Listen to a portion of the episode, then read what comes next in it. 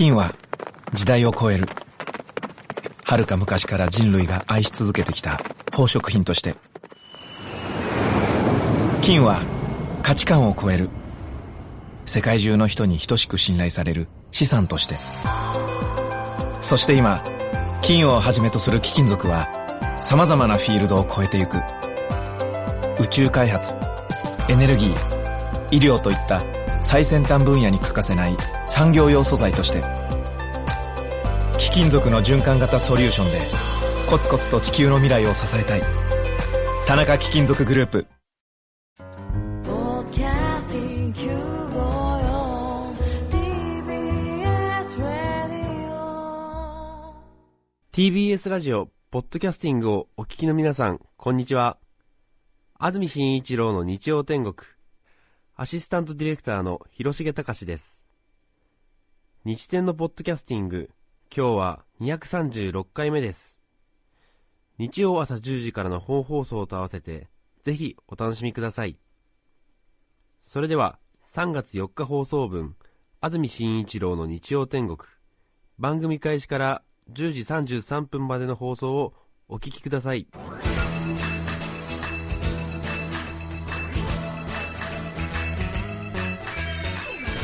安住紳一郎の日曜天国。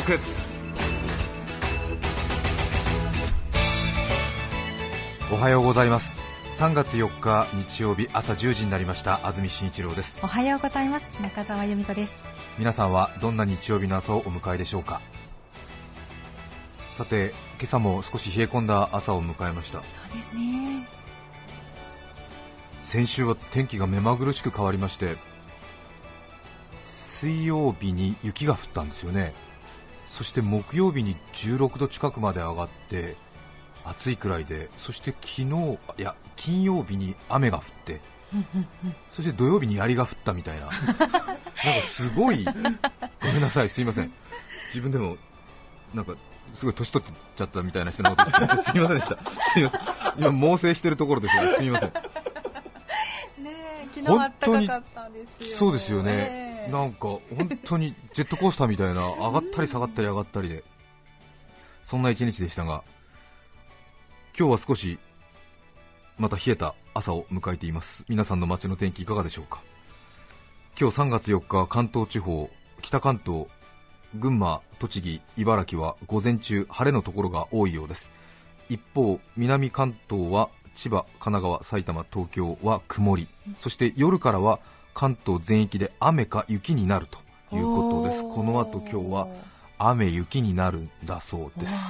お出かけの際はご注意ください。はまたなんですね。いねえ今年は雪多いですよね。ねそして予想最高気温は昨日より2度から4度ほど低く東京、前橋で8度、横浜で9度の予想です、そして今夜半、えー今日の夜から降り始めるとされている雨、雪ですが明日月曜日も1日いっぱい続くということで、明日3月5日月曜日も1日雨か雨が降るんですね。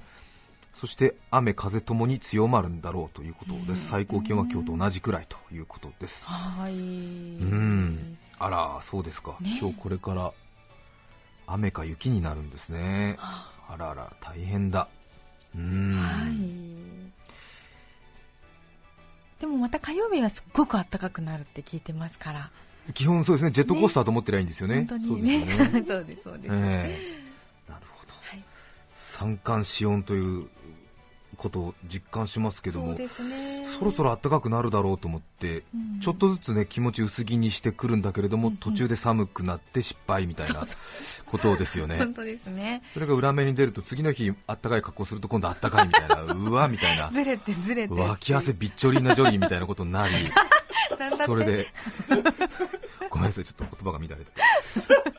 それでこうねそういう繰り返しですよね。はい。三寒四温きちんとパターン合わせないとね裏目裏目に出るとちょっと大変なことになりますよね。はい。はい、そうですね。そして昨日は3月3日桃の節句だったんですね。そうでしたね。中澤さんのお宅はお嬢様がいますから、ええ。ひな祭りは盛大に。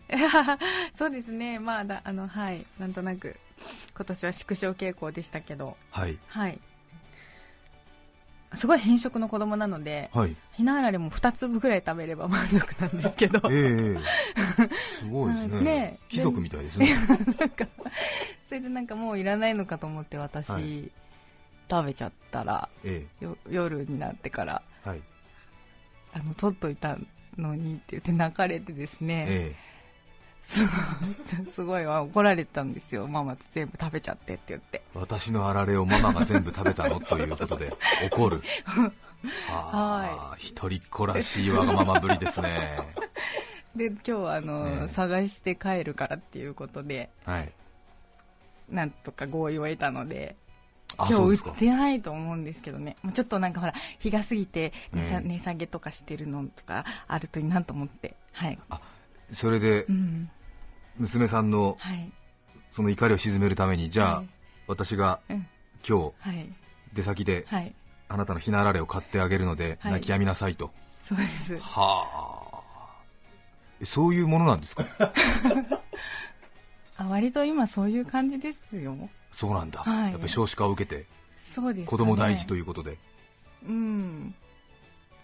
そうですね。んそうか。やりすぎなのか。いやまあね、はい。それぞれだと思いますけれど、ええ。ねえ、はい。あらそうですか。なんかチーズピットかなんか買ってって。代わりにね、え。えうん。これしかなかったよってね、いやこれがあの西洋のひなあられだって言って。いやそれがなんかはい。そうですねはい、ねえ。うん。そうですか、はい、子育て大変だね。大変なんです。そうですか。桃の節句ってのは何をやるんですか？まああのせ成長を願って、ははいい意味のあるあのちらし寿司とか、はい。ハマグリのお吸い物とかを、ええ。ええ食べてよくここまで大きくなったねっていう、はい。なるほど、はい、基本的にだからそのその日は、はい。あの子供をあのあげあげてあげる気分を上げてあげる日なのにええ。食べちゃってごめんねっていうことですね。そうですか、はい。でもあなたがいらないって言ったのにね。いやいらないって言ったわけじゃなかったんです。残ってたから私はが美味しい美味しいって食べちゃったっていう、ええ。はいそうですそうそうそうそうそうそうなるほどいいですねそのまま順調にわがままに育ってどうなるんですか、ね、中澤さんの家庭をぶち壊すような不良少女になってほしいなと思いますねいいですねはいはいはいいいと思いますはい積み木崩し的なくらいなところまで行っていやいやいやいやいや今要求を聞いてあげればそういうことにならないと信じてるんですけどそうだよね、はいはい。大きな愛で包んであげると、ええ。多分そのうちというね、はい。あそうですか。中澤さん自身がねちょっとあれですもんね、そうそうあの そうそうそう我慢しちゃったタイプなんで。いい子になりすぎたあまりに、うん。その反発がはい。30過ぎてから出始めたっていう、重いからええ。そうすると、遅咲きの第18反抗期っていうのが去年ぐらい出てましたもんね、え やさぐれてたんですよ。え やさぐれ30代結構でもいるみたいですよ。特に長女で育った人でその、あの親によく思われようと思って一生懸命やってきたんだけれどももうちょっと親も少し老いてきて何かこうちょっとそのなんかね自分に返ってくるリターンが少ないことに気づき始めてそして妹が奔放なまた夫婦生活をやりみたいな、ん。結局親の面倒も私かいみたいな、50代にしてなんか超反抗期みたいな 女性とかいるみたいですよ結構。わかる気がする、はい。ねえ。ね、うん。そうそう。後から来る方が重いと私は思ってます。そうですよね、ええ。遅咲きは狂い咲き 反抗期も早めっていうね。わがままも早めの方がいいということですよね、そうですか。はい、ねえ、うんこんな軽いタッチで聞いてますけども中澤さんの家庭話は結構深いんですよ、ねえ。そうそう。いい子だったからね。そうですよね、いい子いい子で来ちゃったからね。ご苦労様。ありがとうございます。さて皆さんは今欲しいものは何ですか？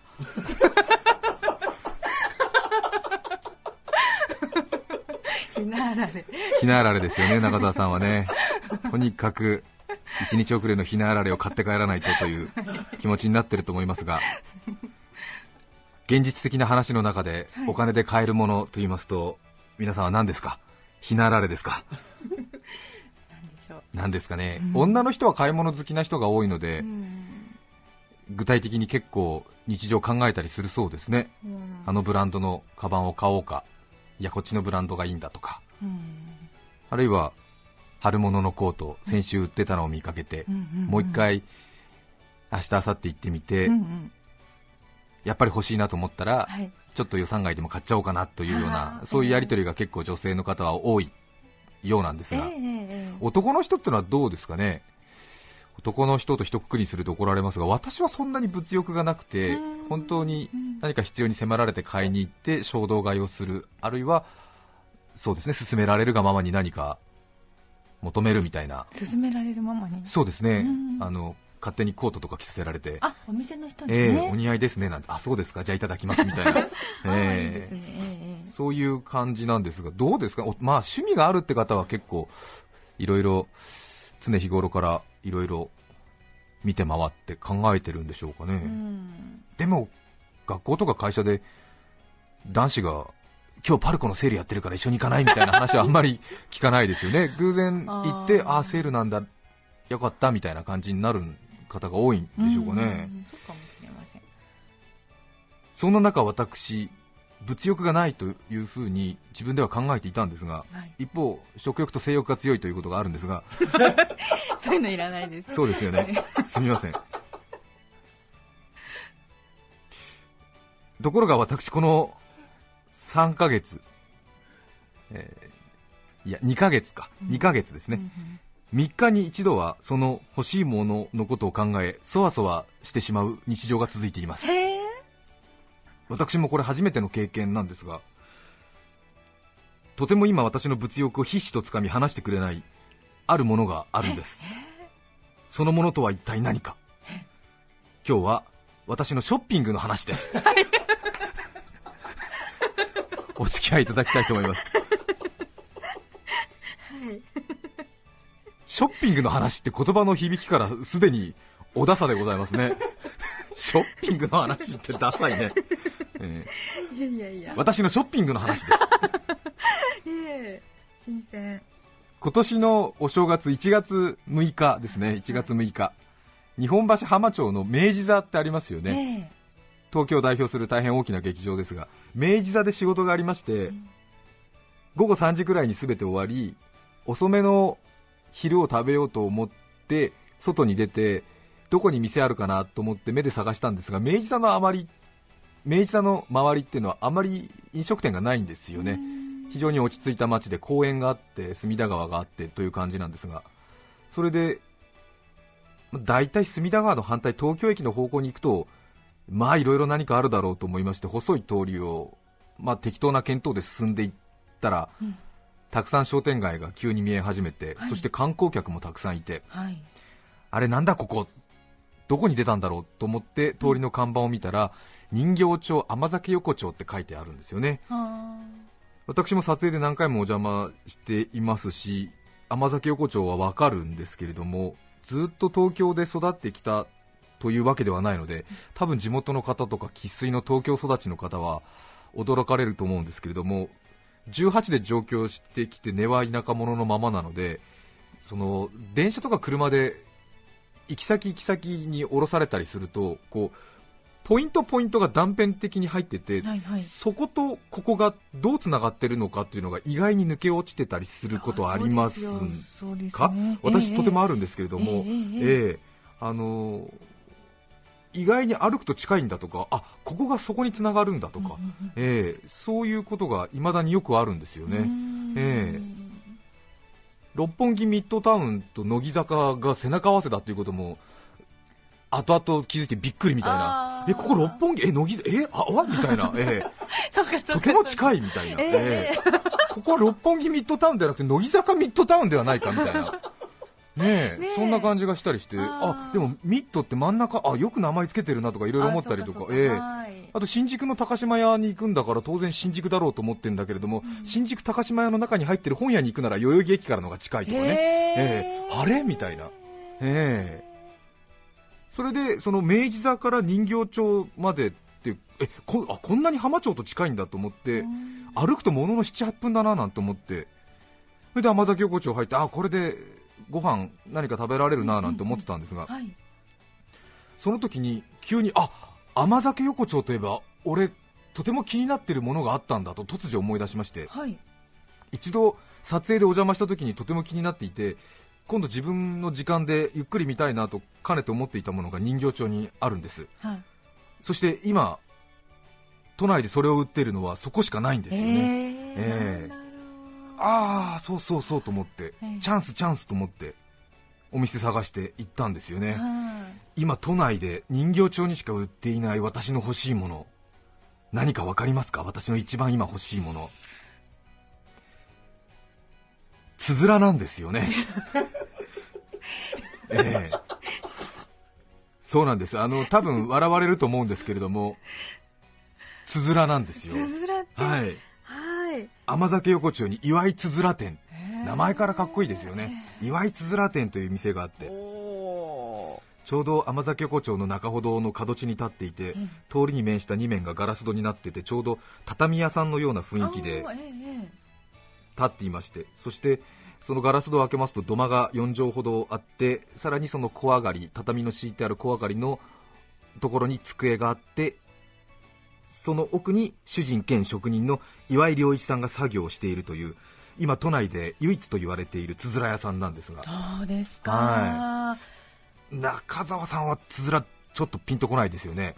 あの下切りすずめのそうですよね、はい。大きなつづらと小さなつづらどちらがいいんですかという。えおじいさんは小さなつづら持って帰ると小判が入ってて、はいはい。意地悪ばあさんが持って帰ると中から妖怪が出て食われちゃったっていうねえ、そうですね。えー話ですが、ええ実物は10代、20代、30代の皆さんは多分パッと頭にその形が思い描けるという人はいないと思うんですよ、うんはい。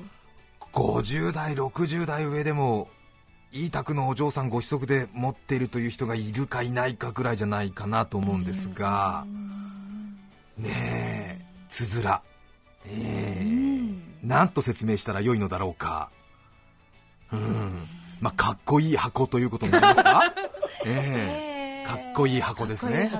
ええ。収納用。うん、ええ。外国の人に教えるとしたらエクセレントボックスっていうことになるのかなっていうふうに思うんですが。ねえ。つづら欲しいんですよね。え。え竹で編んだカゴ竹カゴに和紙を貼って、ちょうど張り子みたいに貼るんですよね、そして柿渋を塗って漆を施して、えー軽くてぺっこりして表面ツヤツヤ。おー。ええでもこうパッと見はすごく重たそうですよね。重重厚な感じ。存在感が戦国大名みたいな。ええこうドワーンとしてるんですよへねえ家に泥棒が入ったら確実にそれから開けること間違いなしっていうような。ええお宝風。人を引きつける箱なんだよねとにかくね。エクセレントボックスなんだよね。えううん。ん道具ってのはやっぱりなんか美しさがありますよね。はあ。またこう竹でこう編んでるんでえこうねこうつづら編みとはよく言ったもんでこうなんていうんですか表面がこうダミ絵柄っていうのかな？チェス盤のようにこう微妙に陰影があって漆塗ってるんでこう市松っぽいうん。市松模様っぽいそううん方眼紙のように1センチ角くらいのこう互い違いに入っていてそこにもこうなんか村のような手作り感があってこう F 分の1の揺らぎっていうのかなこう手作り感があって見ていて飽きないっていうこうまあプラスチックとかこうね合板のようなのぺっとした感じではないこうなんかこうえーあなんとも言えないこえーうせせらぎ風のそうあるわけじゃない。えー。それを手にくっつけた時にはねこういいいいじゃない？また。しかも竹かごで編んでるからその見た目の重厚感とは裏腹に軽くてぺっこりしてるんだよ本当に。ええ多分ね今はプラスチックとかに取って変わったのかもしれないんだけれどもとてもいいんだね。ええでもまあ要は箱なんで。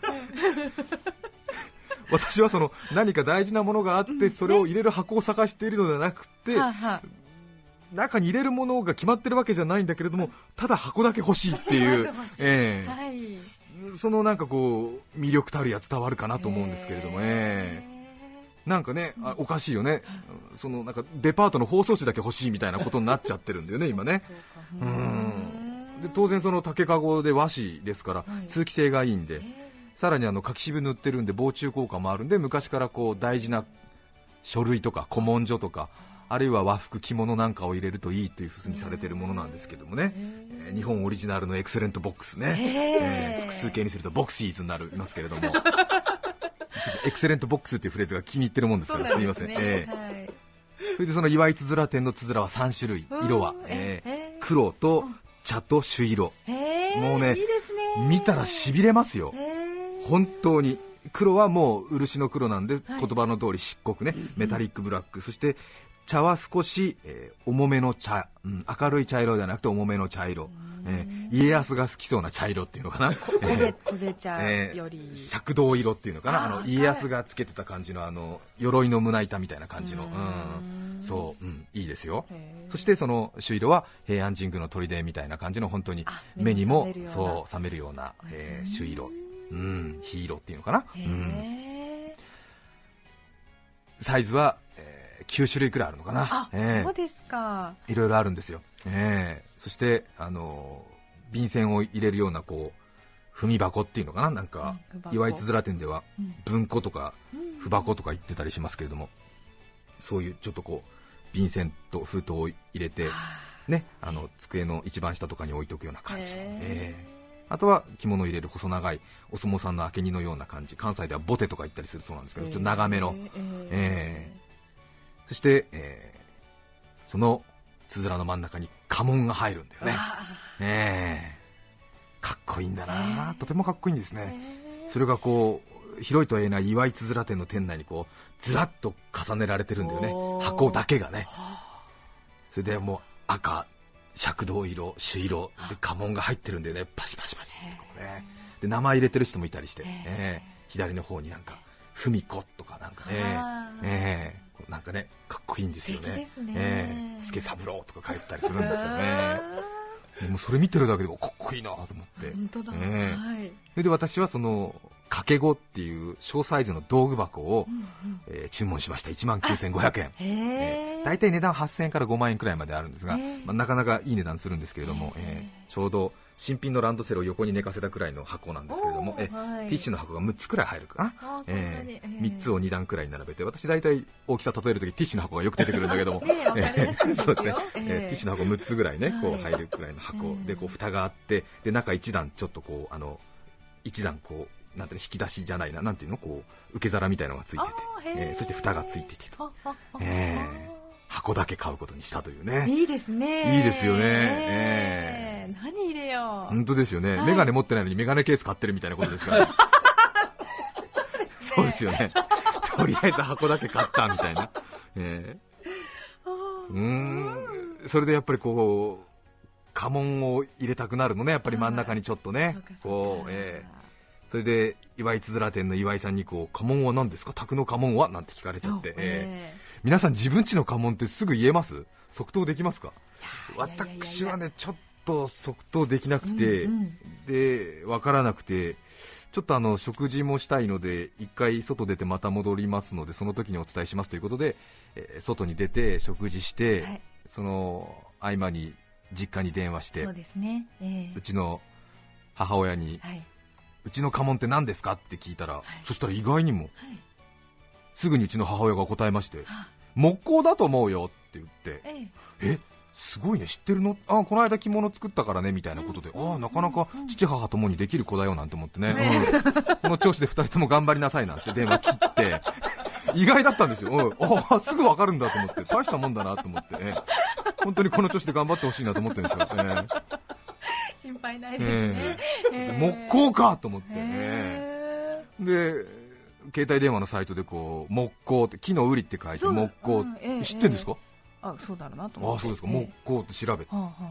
そしたらね便利なもんで木工のデザインがこう画面にバーンって出てきたね、ええ。白黒でね、ええ。ええ。そしたらこう気持ちすごい盛り上がってるんだよね、それでえ岩井つづら店でいろいろ見てきたからさ、えうちの家紋入れてやるべしと思ってさ、ええ。で携帯のサイトでパッと出てきたらさ、はい。その木工はの家紋のデザインがもうダサくてがっかりしたんだよ、そうですか。ええ。ええ。まあ、これ個人的な感じ方なので、ええ。多分木工を自分の家紋に持ってらっしゃる方で、うん。今ねこの話聞くととても不快に思うかもしれないので申し訳ないなと思うんですが、うんうん。私の感性からするとちょっと違うなと思ったんあですよ。すか。違うなと思ってもね名字と一緒で先祖代々もらってるもんだから文句の言いようもないけれども、はい。うんと思って、はい。で家紋ってなんか2万5000種類ぐらいあるらしいんですよ、まあ基本が8000種類ぐらいでそこにいろいろパターンがあるんで2万5000とも言われてるんですが、まあ、私からするとその2万5000種類の中の家紋の中で確実に2万4000番台に入ってる気に入らなさ加減だったんですよ。ご自身のね。ご自身のね。うん、感性に合わないっていうだけね、ちょっとね弱々しいんだよねやっぱりねかわいい売りっぽいそう。ひょうたんみたいのが書いてある。そうですよね、うん。あの木の瓜なんでキュウリの切り口に似たっていうことで由来があるらしいんですけども、ちょうどこう半円形で4つ花みたいにこう外角を取ってその中に空花が描かれてるっていう、えー。私はマリー・クワントって呼んでるんですけども、えー化粧品のねえー可愛らしいっていう、うん。えーところがその、えー化粧品のマークあるでしょう、えー花の模様がね。椿うん。椿の本当に椿をものすごく軽くデッサンしたみたいな感じのね、えーピュッピュッピュッピュッっていうそう、えーうん。ねカメリア。うんはい。どうもね、あの岩井つづら店のその重々しいそのあつづらにはい。うちの家紋は合わないんだね、やっぱりね。うん。家紋がやっぱ弱々しい。うん。だってあの家康の尺銅色のその鎧の胸当てにマリー・クワントのマークが真ん中にあったらちょっと弱いでしょ？華やかで華やかっていうかなんか、うんっつって、え？っつって、家康様って言って、なんかね、いちごちゃんのワンポイントみたいな、花々ワンポイントみたいなの、女子は嬉しい。女子はね、嬉しいいかもしれないけれど、なんかちょっとね、あれと思うよね。そうですか。うん。簡素な花柄みたいなことが だって黒とか赤銅色とかよ？そこにさ、ん。あれ黒にさ、あれです。金で家紋入れてもらううん。なあと思って、えーいいじゃないですか。でまたその岩井つづら店の作業場に置いてあるこう見本になるようなそのつづらが置いてあるんですよ、重ねて、そこがやっぱりこう映える家紋がね結構先に見ちゃってるんで、豊臣秀吉の五三の霧みたいな、ん。あの任天堂の花札みたいなこうピシッというね座りがいいなみたいなとか、違い高の葉みたいなねお蕎麦屋さんみたいな感じの うんいいなとかあの笑福亭鶴瓶さんの左三回松とかこうね松がぴょんぴょんぴょんとか乗ってたりとかするというね。えやにゃーと思ってこれどうしようもないなと思って。ねえ。うん。それでまあがっかりして岩井つづら店に戻り、はい。岩井良一さんに伝える。はい。であの家紋分かったんですけども私は気に入らなくて困っているっていうことを 岩井さんにお伝えした、えほうえそしたら岩井さんは、あたまにいますねそういう方っていうふうにおっしゃって。でもあの名字と一緒で長い間使ってたら馴染みますよあなんていうことを言われて。ああそうですか。確かにさっき見たばっかりなんでなんて言って分かりました。じゃあ心なし力強く書いてくださいっていうことをお願いして。はい。注文してきましたけども、え。ええまた岩井つづら店最後の一言が力強くて。はい。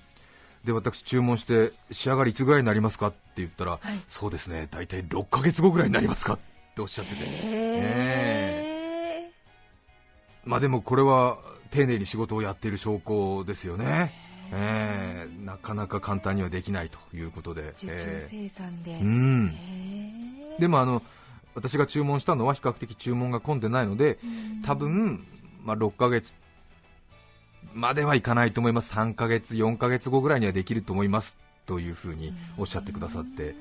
なので私それをとても楽しみにしているんですよ。すね。3ヶ月と言いますと4月の上旬。4ヶ月だと、えー5月中旬にできるんですよじねえーもうすぐだ。うん。えつづら。いいですよえね。いいですえねまたこう日本橋人形町に頼んでおいたつづらを取りに行ってくるというこの言葉を発するタイミングを今が遅しと待ってるんですよね、えーいいですねいいですねみんなに言いたいですね。自分に酔っちゃうよね。さりげなく言いたいですね、この後予定はあ人形町につづらを取りに行きますって言いたいんだよね。いいよね。いいよね。ちょっと私この後青山の美容室に寄りますんでみたいな感じでね。うんちょっといいんですよね。田舎者がこの江戸の城下町に住んでいるというこの高揚感に吐く吐くほど酔ってるんですね、ええ。いいね。うん。日本橋人形町のつづら店で自分の家紋を入れてもらってつづらを作る。そして入れるものはまだ決まっていないう。うん。えー、なんか羨ましいですね。いいですよね。はい。また家紋っていうねはい日本人が持ってる文化もいいですよね。うん各家庭にありますからね。そうですえ私その自分の家紋にがっかりした件以降会う人会う人にうん「宅の家紋は何ですか?」って聞くようにしてて。えそしたら結構知ってる人は知っててええ。すっごいなんか弱そうな女の子が、えっ、とうちはえっ、と右回りのえっ、と三つどもえです。おおあの雷様のマークみたいな。かっこいいみたいな。えー、雷マーク？なんて言ってあかっこいい。なんて。えー、なんかね。詳しくなられましたね？いろんなうん詳しいです詳しいです、えええー家紋に詳しくなっちゃって。いあやいやいや元々なのかな急に家紋ブームになっちゃって、えー。あのルイ・ヴィトンの LV マーク、モノグラム、もうあれ、日本の家紋を見ていいなと思ったフランスのルイ・ヴィトンの息子さんかなんかが、あじゃあうち LV にしようみたいに決めたらしいですよ。す。か。ええへえという噂もありますが、ええねえ、つづら、うん。家紋、すっごく楽しみなんです。はい。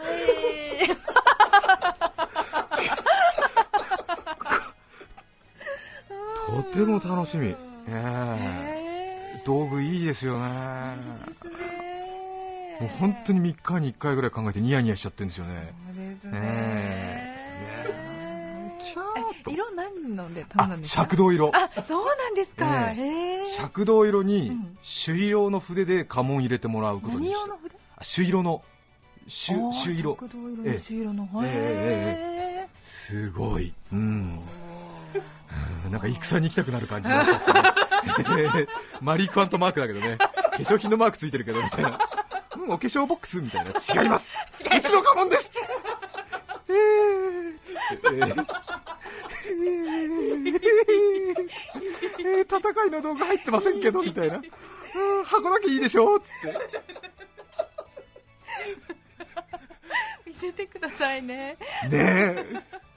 いいツヤしてんだよね。スズメのお宿で下切りスズメに大きなつづらと小さなつづらどちらか好きな方を選んでくださいと私は今聞かれたら私は即答します。箱だけください。つづらが好きなんでと答えますそういうことですねそういうことです 本当につづらラブでございます。ラム中身はいらない。長くなりました。今日のメッセージテーマはこちらです。写真の思い出です。川口市のおかずバナナさんからいただきました。44歳男性の方いつもありがとうございます。ありがとうございます。今から10年くらい前に勤めていた会社で就職情報誌に載せるための写真を撮影した時の話ですその日の朝私が所属する課が不良品を出してしまったことが発覚して大問題に。早速原因追及のための会議が行われたんですがヒートアップした社長のおかげで途中から怒号が飛び交う犯人探しの場になってしまったのです。その数時間後満面の笑みをたたいた女性の記者とカメラマンの2人が登場。事情を知るはずもない女性記者はなんか皆さん表情硬いですね。もっとスマイルスマイルで。じゃあ肩組んでガッツポーズしますか。など次々と無茶な要求をしてきます。しかしさっきまで醜い責任のなすり合いをしていた大人たちが笑顔になどなれるわけがありません。かくして異様に引きつったスマイルの明るい職場の仲間たちの写真が出来上がりました以来私はその手の雑誌の楽しそうな笑顔の写真ほど嘘くそく嘘嘘くさく感じてしまい 素直な気持ちでは見られなくなってしまったのでした。うんなるほど。これはちょっと想像するだに辛いですね。そうですね、えー。リアルですね。ねえ。うん、あるよなこういうこと。最近の人はあんまり見ないのかもしれませんが私たちの時はアルバイト情報誌が花盛りで和気あいあいの職場ですなんて写真が載ってたりしましてね。ねねええはい。本当かよなんて気持ちになってたりしましたけどもね皆さんからのメッセージをお待ちしています。はい。e メールのアドレスはすべて小文字の日天アットマーク tbs.co.jp nichiten アットマーク tbs.co.jp です。抽選で5名の方に何かと便利でシュールな表紙があなたの日常を演出日天ノートを。3名の方にはカルピスセットをプレゼント。さらにメッセージを紹介したすべての方にオリジナルポストカードエクストラバージン俺の塩をお送りしています。今日のテーマは写真の思い出。皆さんからのメッセージお待ちしています。それでは今日の1曲目です。台東区イアンタカタカさん41歳女性の方からのリクエストです。ありがとうございます。スピッツ空も飛べるはず。3月4日放送分安住紳一郎の日曜天国。10時33分までをお聞きいただきました。著作権使用許諾申請をしていないため、リクエスト曲は配信できません。それでは今日はこの辺で失礼します。安住紳一郎の「ポッドキャスト天国」日本アカデミー賞8日目のセミが最多10部門で最優秀賞を受賞。すごい映画だ8日目のセミすごいうまさだ2日目のカレー。すごい匂いだ3日目のシャツ。選択しよう 954TBS ラジオです。